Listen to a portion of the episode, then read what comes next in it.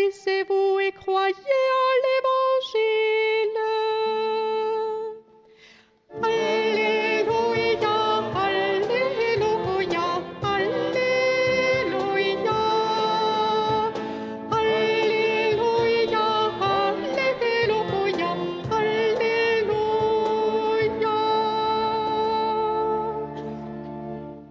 Le Seigneur soit avec vous. et avec. Évangile de Jésus-Christ selon Saint Marc.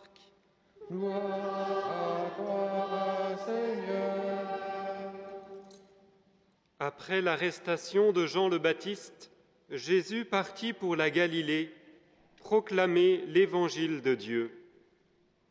Il disait, Les temps sont accomplis, le règne de Dieu est tout proche.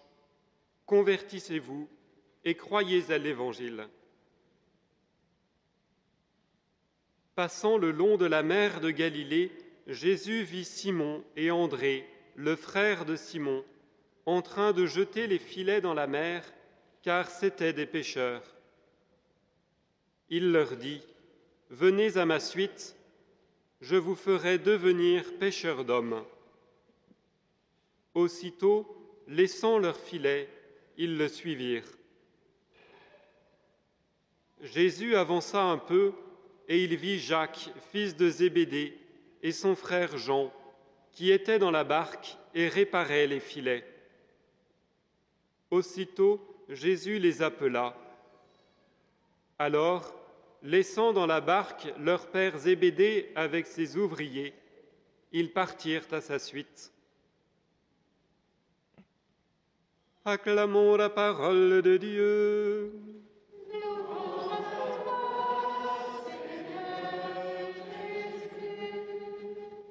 Nous pourrions être surpris de voir les marins, les futurs apôtres, lâcher leurs filets comme ça, voire même l'entreprise paternelle qui va s'écrouler, soi-disant, on ne sait pas, et se remettre à la suite du Christ immédiatement et sans délai. Mais c'est justement, c'est l'enjeu du jour. Alors les marins vont, trois choses, les marins vont se reconnaître dans un mot de Saint Paul. Saint Paul nous dit, le temps est limité d'après la traduction, mais en fait le mot grec qui est par derrière, paraît-il, parce que je ne suis pas marin, c'est le temps à carguer ses voiles. Je suppose que c'est comme lorsqu'on borde le phoque lorsque la risée arrive et qu'on veut ne rien rater de la risée. Voilà, donc c'est temps, il est temps, c'est le bon moment, allons-y. Le Christ passe, il appelle, allons-y. Et le Christ le dira lui-même dans l'Évangile, les temps sont accomplis. Il le sait par un signe qu'il lit de manière très précise. Jean-Baptiste vient d'être mis en prison. C'est le premier mot de l'Évangile. Tout bascule. Il est dans le ministère public et surtout, c'est nouveau. Que commence-t-il par dire Convertissez-vous, croyez à l'Évangile. Les temps sont nouveaux, il se passe donc quelque chose, comme lorsque le Saint-Père, le vendredi 27 mars dernier, vendredi saint, sur la place Saint-Pierre, battu par les vide mais battu par les vents et la tempête, comme lorsque à ce moment le pape nous incitait à relire les événements. Se convertir, il n'y a pas de moyen terme, le Seigneur passe, avec la joie ou dans la peine, avec ou sans le conjoint, avec ou sans possession de patrimoine, c'est la même perspective. On, profite du monde ou on le subit, comme dit Saint Paul, soyez comme si en fait vous n'aviez rien ou vous aviez tout. Enfin, les temps changent, il faut se convertir. La vie n'est pas exactement ce que nous voyons, disait le pape.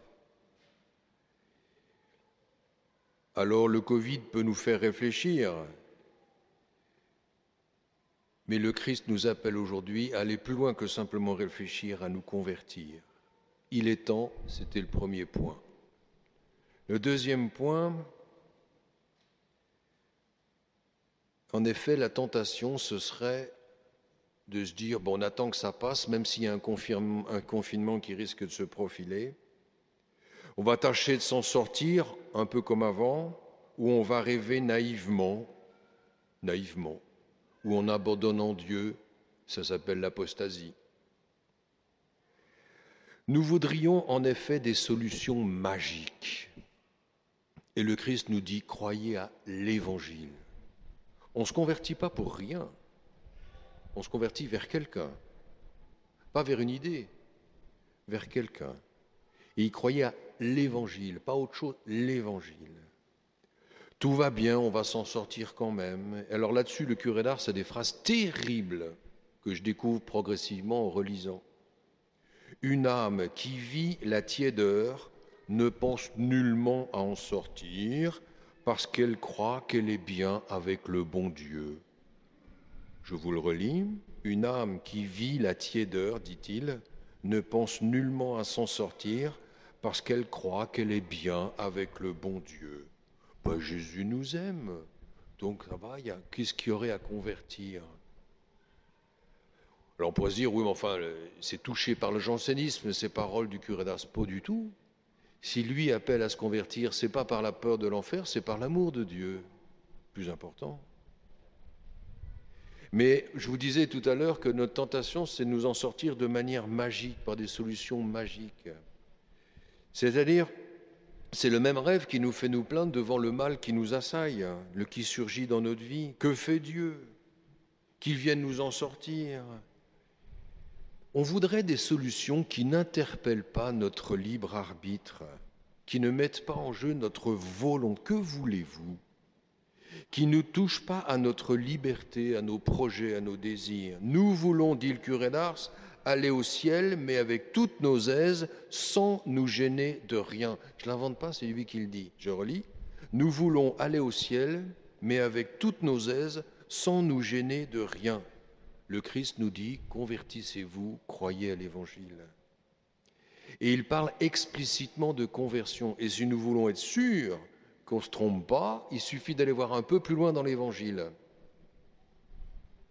Vous savez le moment où Jésus-Christ mange justement parmi les pécheurs. Et les scribes et les pharisiens sont filous. Ils attaquent justement, non pas sur Jésus directement, ce serait trop brutal et trop visible. Chez Saint Marc, ils attaquent sur les disciples. Mais qu'est-ce qu'il fait votre maître là? Il mange avec les pécheurs. Sous-entendu, mais abandonnez-le, c'est pas sérieux. Parce qu'un vrai prophète et un saint, ça mange pas avec les pécheurs. Ça se commettrait avec les pécheurs. Tandis que si Jésus vient manger avec les pécheurs, c'est pour les faire sortir justement du péché. Et Jésus-Christ a entendu leur répond en disant Non, non, non, ce ne sont pas les gens bien portants qui ont besoin de médecins. Ils vont pas voir le médecin, les bien portants. C'est les malades. En effet, je ne suis pas venu appeler les justes, mais les pécheurs. Et Saint Luc rajoute, en plus de Marc et Matthieu, je suis venu non pas appeler les justes, mais les pécheurs, pour qu'ils se convertissent. Alors, si on n'a pas compris. Autrement dit, si vous vous croyez bien portant, si vous vous croyez bien portant, bah restez dehors et scandalisez-vous. Seuls les malades s'approchent du médecin et ils s'offrent eux-mêmes. Ils n'ont pas de cadeau à offrir, ils offrent eux-mêmes. Alors, est-ce qu'on va continuer à être malade, à ne pas avoir besoin de nous convertir, à vivre comme tout le monde et on mourra comme tout le monde? Le Christ le dit dans l'Évangile, Luc 13.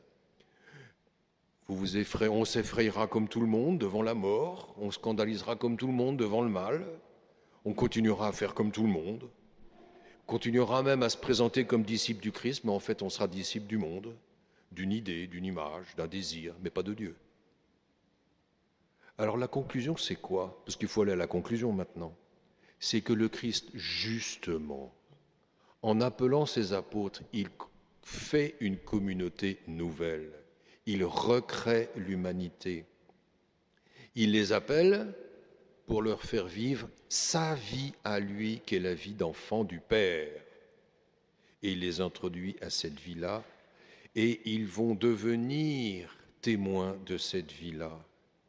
Non pas et pour nous-mêmes ce sera pareil, non pas d'être des contestataires ou des rétrogrades, mais des disciples de Jésus-Christ, des témoins de la conversion qui est la leur. On ne peut pas raconter la conversion du voisin, mais on peut vivre la nôtre, éventuellement la raconter, mais surtout la vivre.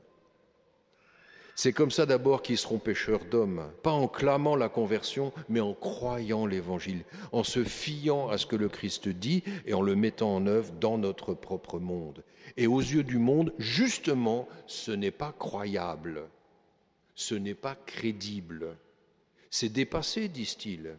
C'est euh, à l'évangile de s'adapter au monde, à l'Église de s'adapter au monde, il faut qu'elle évolue. Allez dire ça au Christ en croix, faut qu'il évolue.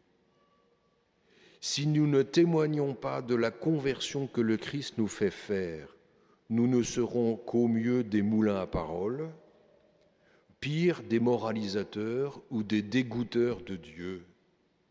Nous attendons des témoins de la foi, des témoins de la vie ecclésiale, des témoins d'une vie heureuse, liturgique, paroissiale, communautaire, familiale. Même là où quelque chose nous dérange, je vous rappelle que quand le Christ nous dérange, c'est qu'il vient nous sauver, sinon on restera dans notre cocon. Nous avons la mission d'être des témoins, des vrais témoins, qui puissent attester en communauté, dans la vie paroissiale de sanctuaire, etc., des bienfaits de la grâce de Dieu, du renouveau qu'est la conversion. L'évangile, ça marche. C'est toute la merveille d'un prêtre âgé dans un presbytère vis-à-vis -vis de ses frères. T'inquiète pas, Rémi, t'inquiète pas. Fais confiance, vas-y. Voilà. Je vous demande de prier, s'il vous plaît, pour vos prêtres. C'est les premiers à devoir se convertir. Un prêtre qui désobéit à son évêque, c'est terrible. Et le pire, c'est quand il le justifie. Ben, J'ai bien raison d'eux, etc. Faut prier pour nous. La tentation est terrible. Et à Ars, on a peut-être de bonnes raisons de prier. Voilà. Tout à l'heure, je ferai une annonce pour les bénévoles. Il y en a parmi vous, il y en a sans doute en germe. Il ne s'agit pas de faire des choses d'abord. Qu'est-ce que Jésus-Christ a renouvelé dans votre vie? De quoi on peut lui dire merci Et du coup, mettre en œuvre, justement, la catéchèse, l'accueil, euh, l'électricité, les contrats. Euh. Les gens croient qu'un curé ou un recteur, ça fait des homélies. Ben, quand il a le temps de les faire, c'est bien. En conclusion, quatre points. Soit on est en train d'attendre un Dieu distributeur, de bienfaits évidemment, soit on est en train d'abandonner Dieu parce que ça ne marche pas son truc, bien nous, nous allons être au milieu, en train de avec les mêmes questions, en train de nous convertir, de marcher à la suite du Christ, parce qu'on sait qu'avec lui, ça marche. Et on entre dans un regard nouveau, une attitude nouvelle. Deuxième point, soit on est en ressentiment vis-à-vis du passé, on ressasse les trucs, soit on est à rêver un monde meilleur. Pour nous, c'est l'aujourd'hui de la grâce. Qu'est-ce que Jésus-Christ aujourd'hui fait dans notre vie? L'Église universelle, c'est celle du coin de la rue, c'est la nôtre, aujourd'hui. Et on a un avantage que n'avaient pas les apôtres. Ils n'avaient pas d'évangile, eux. C'est eux qui l'ont écrit. Ils n'avaient pas d'évangile. Par contre, ils avaient l'Ancien Testament. C'est la grammaire de Dieu avec laquelle il écrit dans nos événements l'œuvre de sa grâce. Alors on peut lire les catastrophes, on peut lire aussi comment, dans la catastrophe, le Seigneur nous fait grandir. Et la pire des catastrophes, il paraît que c'est la mort. Et le péché, c'est la mort. Et de ça, il nous fait sortir. Soit, troisième point, on casse le thermomètre euh, pour ne pas voir le froid d'être sans Dieu. Soit on évite de vivre au fond de sa conscience, là où Dieu aussi parle, et nous, nous allons au milieu cheminer avec la parole de Dieu, jour après jour, cette semaine, lundi, mardi, mercredi, jeudi, vendredi, retour dimanche ici ou samedi soir. Dernier point, soit on reste dans son coin, nos petites choses, nos habitudes, qui sont sans doute bonnes, hein. soit on dit, bah, les autres, il y a suffisamment, etc., soit on vit dans l'Église universelle aujourd'hui, là où nous sommes, où Dieu nous met, sanctuaire, paroisse, famille, travail, etc., mais avec Jésus-Christ. Et le Christ conclut en disant, venez à moi, vous tous, qui peinez sous le poids du fardeau, venez, venez, venez, vous trouverez le repos. Il n'a pas dit le transat, il a dit le repos. Parce que le repos, c'est le repos de la paix, de la joie d'être avec Jésus-Christ, d'être pardonné et de savoir que même si mon frère m'a blessé ou que je l'ai blessé, on peut réparer et vivre justement de cette vie nouvelle. Et c'est là que la communauté nouvelle que nous sommes est un témoignage vivant où on s'auto-apprend l'un l'autre à vivre de manière nouvelle, grâce à Dieu et par la grâce de Dieu. Il nous le dit, pour que en vous ma joie soit parfaite et que votre joie personne ne vous l'enlève.